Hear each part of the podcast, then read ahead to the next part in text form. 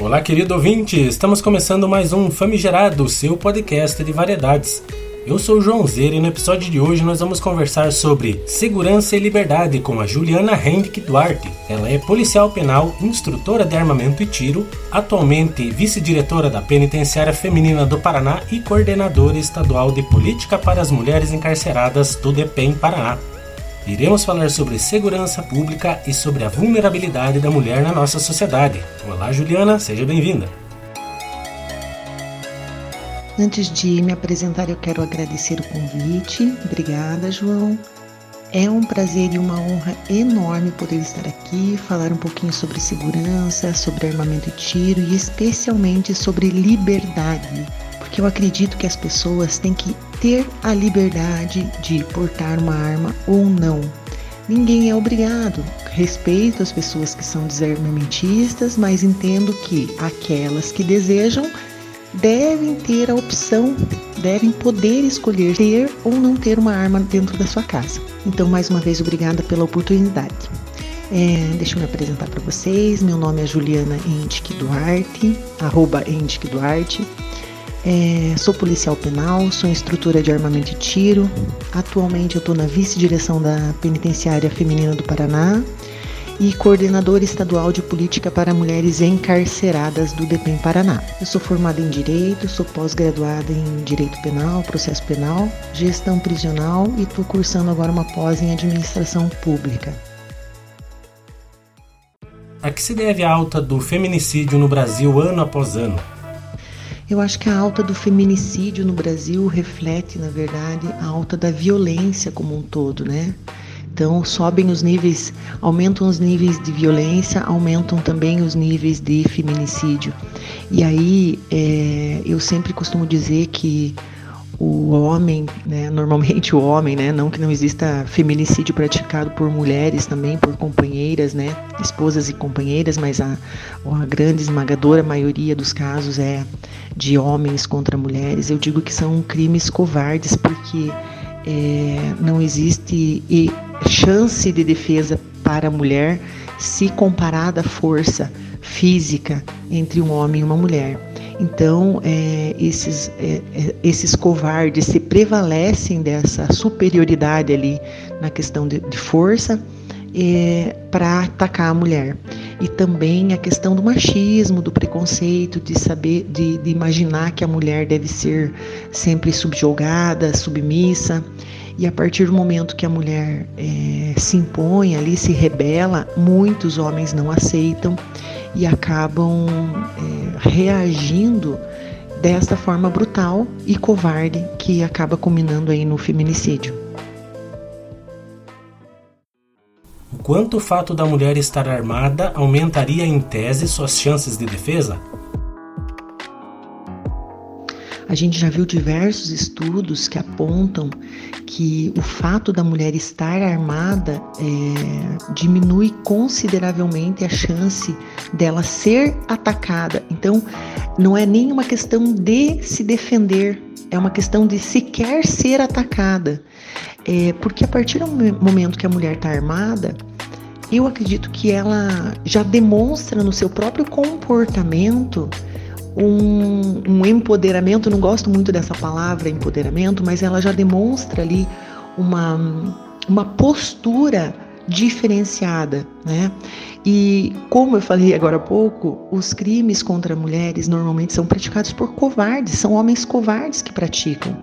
E quando ele se depara com uma mulher que ele entende que é uma mulher forte, preparada, que vai se defender, que vai brigar, que vai lutar, ele recua. Então, só o fato dela ter uma postura às vezes mais agressiva, não mais agressiva, mas a palavra que eu encontro agora que mais se adapta, né, que mais se adequa é, é essa. O fato dela ter uma postura ali mais firme muitas vezes e não tão submissa, já impõe um certo respeito e já, já faz o cara pensar duas vezes: opa, ali eu não vou.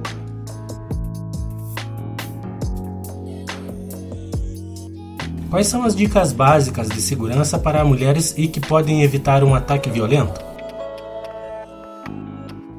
Recentemente eu vi um artigo na internet, que agora eu não vou, não vou lembrar, mas depois eu procuro e passo aí para o João, é, que aponta que 83% dos estupros, das tentativas de estupro é, acontecidas no mundo deixaram de ser consumadas porque a mulher estava armada e se defendeu, seja com arma de fogo, ou com uma faca, ou com, com um canivete de alguma forma, deixaram de acontecer. Então, olha, é um número muito, muito alto, né? 83% de crimes que deixaram de acontecer só pelo fato da mulher estar armada. Ela nem precisou sequer, na maioria dos casos ali, a usar a arma, nem precisou usar a arma, só o fato dela estar armada já foi suficiente para desestimular o sujeito a praticar o crime.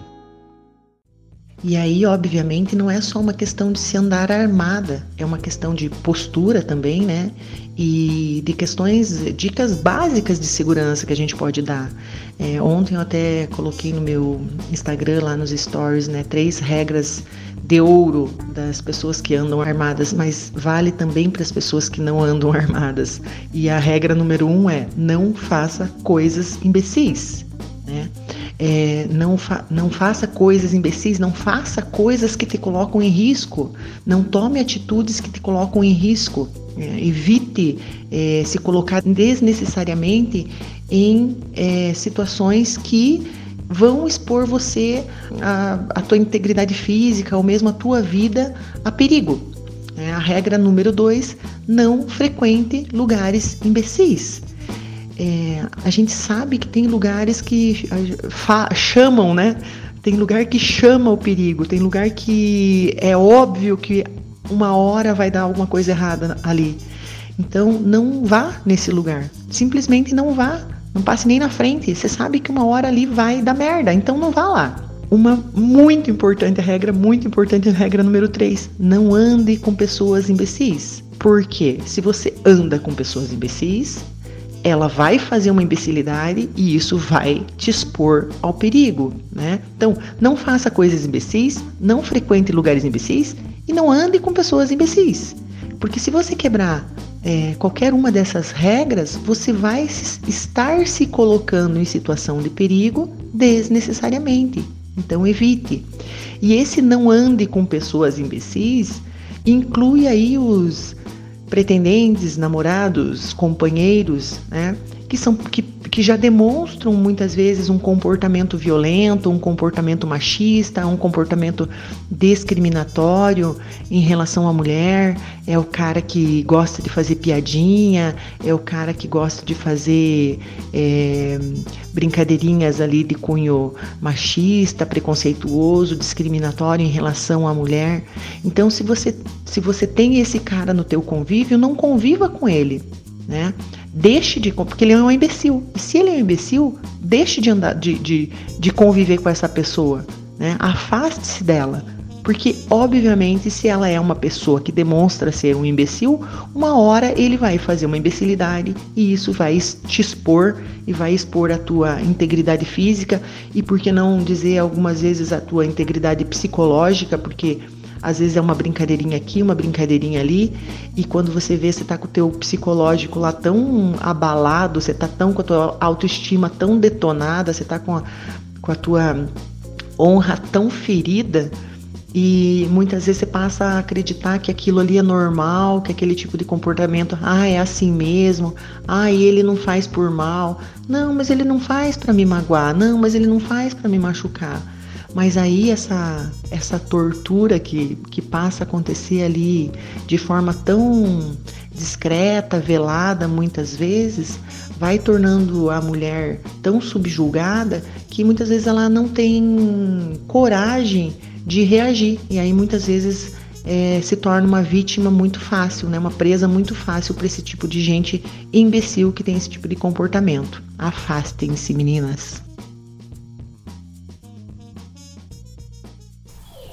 O que deveria acontecer no âmbito legislativo a fim de tornar o Brasil um país menos violento? O que, que o legislativo poderia fazer para ajudar o Brasil a se tornar menos violento. Nossa, gente, isso é muito complexo. Primeiro, o legislativo podia parar de atrapalhar, né? Não precisava nem ele ajudar, ele só não atrapalhando já estava bom, porque a gente vê coisas tão é, absurdas no, no, na Câmara, no Congresso, enfim, que é até difícil falar o que, que eles deveriam fazer, né? É mais fácil dizer o que eles não deveriam fazer, né? não deveriam existir. Então, talvez eles ajudassem mais ao Brasil se eles não existissem. Ou de repente o Congresso dá uma facilitada aí na questão da legislação é, referente a armas, né? Eu acho que isso é uma coisa que eles, que eles poderiam ajudar. Aí, por exemplo, você vê países como Suíça ou, ou mesmo os Estados Unidos, né, que é o maior exemplo assim mais conhecido, mais popular, digamos assim, é, que tem uma legislação mais flexível referente a, a, armas. Não é que não existam crimes, né? Óbvio que existem, mas às vezes são crimes é, diferentes do que dos que acontecem no Brasil. Né? E aí você vê que a violência ela está é, relacionada diretamente com questões sociais. Né? Então você vê que as pessoas que muitas vezes não têm ali oportunidade de estudo, cultura, emprego, elas já crescem ali num meio é, violento, num meio de, de, da, dali da pobreza, da falta de oportunidades, da falta de opção, da falta de, de cultura, de estudo, enfim é, não, é porque a, não é porque a pessoa é pobre que vai ser criminosa. Lógico que não, longe disso.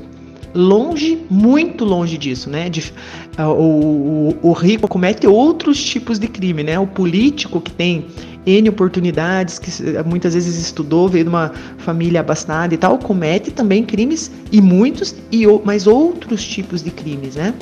É, crimes não tão violentos. Estamos falando né, relacionado a crimes violentos, não crimes de colarinho branco, né, que são diferentes. Mas os crimes violentos normalmente você vê que acontecem em áreas mais violentas, que são áreas ali dominadas pelo crime, que são áreas em que o em que o Estado não se impôs de, de forma a oferecer oportunidades, oferecer educação, oferecer cultura, é, oferecer trabalho, é, moradia digna. Então, nesses locais de periferias, de, de locais menos abastados, é, existe uma cultura da violência muito maior, uma banalização da violência muito maior do que em outros meios, que obviamente também tem violência, mas de outras formas. País faz um bom trabalho na segurança pública e que pode ser usado de parâmetro com o Brasil? E aí aquela máxima, né, de que violência gera violência, não está totalmente errada. É, existe uma, uma teoria que se chama teoria das janelas quebradas. É, essa teoria foi feita a partir de um estudo em Nova York, na época que foi implantado lá a questão da tolerância zero quanto, quanto ao crime. Né? Então é, surgiu essa teoria de que não existe crime pequeno, o médio, o grande. Crime é crime, nenhum deles deve ser tolerado. Porque eles fizeram um estudo, deixaram lá o exemplo, né, que eles dão lá. Deixaram um carro estacionado na rua é um carro intacto, novo, bonito lá, zerinho, pintado, com os vidros inteiros e tal. Deixaram lá por uma semana e ninguém mexeu com o carro. Ele estava estacionado lá, largado na rua. E ninguém mexia com o carro. Ficou lá uma semana e ninguém fez nenhum risquinho, nada. Estava lá o carro todo bonitinho. Aí os estudiosos que estavam fazendo esse experimento foram lá e quebraram uma janela desse carro. Né? Foram lá, deram uma pedrada e quebraram a janela do carro. A partir desse, desse momento que eles quebraram essa janela do carro, as pessoas que passavam pelo local e viam esse carro com a janela quebrada, aí um passava e jogavam um lixo para dentro do, do carro, aí outro passou fez um risco na lataria, aí o outro passou e que, pegou uma pedra e quebrou o outro vidro, e, e o outro e o outro, e aí dali uma semana o carro já estava totalmente é, destruído. E aí a conclusão desse estudo foi justamente que é, a a violência, né? A violência gera violência. A violência iniciada ali, praticada, por mais que foi pequena ali da janela do contra a janela do carro. É, a partir daquele momento, as pessoas que, que passavam por ali também banalizaram. Enquanto o carro estava limpinho, bonitinho, intacto, todo ali, ninguém estava mexendo com o carro. A partir do momento que se deu a primeira pedrada, todo mundo que passou por ali também quis tirar uma casquinha e dar uma pedrada e fazer um risquinho e jogar um lixo, enfim, e fazer provocar algum tipo de avaria ali naquele veículo. E daí que se conclui, né, que não se deve tolerar nenhum tipo de, de violência, por menor que ela seja, porque da menor é que partem as, as outras, né? É dessa pequena, desse pequeno ato de violência que é tolerado que surgem as demais, os demais atos. Sabemos que nem tudo são rosas no caminho. Conte-nos uma história de um dia muito difícil de trabalho. Olha, eu posso dizer que eu sou uma pessoa privilegiada, abençoada, né? É, porque eu faço um trabalho do qual eu gosto. Então, eu gosto de trabalhar dentro do sistema penitenciário, eu faço isso com amor, com dedicação. E por isso eu me sinto uma pessoa privilegiada, né? Porque nem todos têm o privilégio de trabalhar com o que gostam, com o que amam. Mas a gente tem dias que realmente não são fáceis. Muitos dias não são fáceis, né? É, por mais que você goste do teu trabalho, que você ame, o que você faça, lógico que tem dias que você tem vontade de sumir, tem dias que tem vontade de jogar a toalha, tem, tem sempre, sempre tem, né? É muito triste pra gente, por exemplo, quando você fica lá, às vezes no mutirão, até 10, 11 horas da noite lá, cumprindo alvará ou colocando uma tornozeleira, e aí você escuta lá da pessoa: "Ah, eu nunca mais vou voltar presa. Ah, eu nunca mais quero entrar aqui. Ah, eu nunca mais vou voltar. A senhora nunca mais vai, me ver". E aí dali uma semana ou um mês ou um pouco mais às vezes, é, você recebe aquela pessoa presa novamente. Então, esses momentos pra gente acabam sendo momentos de muita frustração, né? Quando você vê ali que todo um trabalho que você fez, tentando fazer uma ressocialização, tentando fazer a pessoa entender que o crime não compensa, basicamente, tentando fazer ela entender que, que ela deve cumprir regras, que ela deve trabalhar, estudar, enfim, e ela infelizmente não aprende a lição, né? E aí esses momentos são muito frustrantes.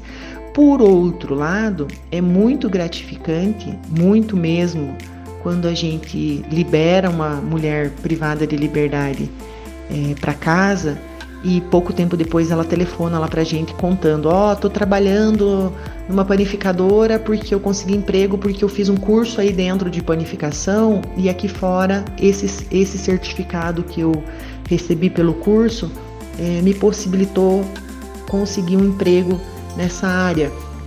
Ou como aconteceu um dia desses, uma moça que tinha sido liberada lá, ela entrou presa lá com a gente, ela não sabia trabalhar em nada. Aí ela fez curso de corte e costura lá dentro da unidade, trabalhou bastante tempo lá como costureira. E aí ela saiu, comprou uma máquina de costura, começou a, a trabalhar, fazer, saiu bem no inverno, começou a fazer pijama de soft, é, não estava vencendo as encomendas, conseguiu comprar mais duas máquinas e empregou, né? Deu trabalho para a mãe e para a irmã. É, e tá voando, tá trabalhando, tá cheia de encomenda e tal. E aí telefona lá pra gente e conta essa história. Então pra gente é muito gratificante quando você vê que uma mulher é, conseguiu ali sair, se libertar do crime, ou muitas vezes até da influência de um companheiro, de um marido, né, que já era é, que já era da já era da, do, do crime e a levou para essa vida. E aí você vê que ela conseguiu se libertar e que ela está tendo uma vida digna. Isso para a gente é muito gratificante. E a gente escuta muito falar, quando eu comento, né, que trabalho dentro do sistema penitenciário, a gente escuta muito as pessoas falarem assim: ah, bandido bom é bandido morto. Ah, tinha que, na penitenciária, tem que explodir uma bomba lá e matar todo mundo. Ah, porque. Não... Gente, isso não vai acontecer. Então, vamos parar com esse discurso e começar a encarar a realidade. E a realidade é que as pessoas não ficam presas para sempre. As pessoas ficam presas por um período e retornam para a sociedade. E essa pessoa que esteve presa e retornou para a sociedade, você vai cruzar com ela na fila da padaria, você vai cruzar com ela na esquina do banco, você vai cruzar com ela na fila da lotérica, você vai cruzar com ela dentro do ônibus. E essa pessoa é, que saiu de lá, se ela for lá tratada igual um bicho, você vai cruzar com ela na rua igual um bicho, ou pior.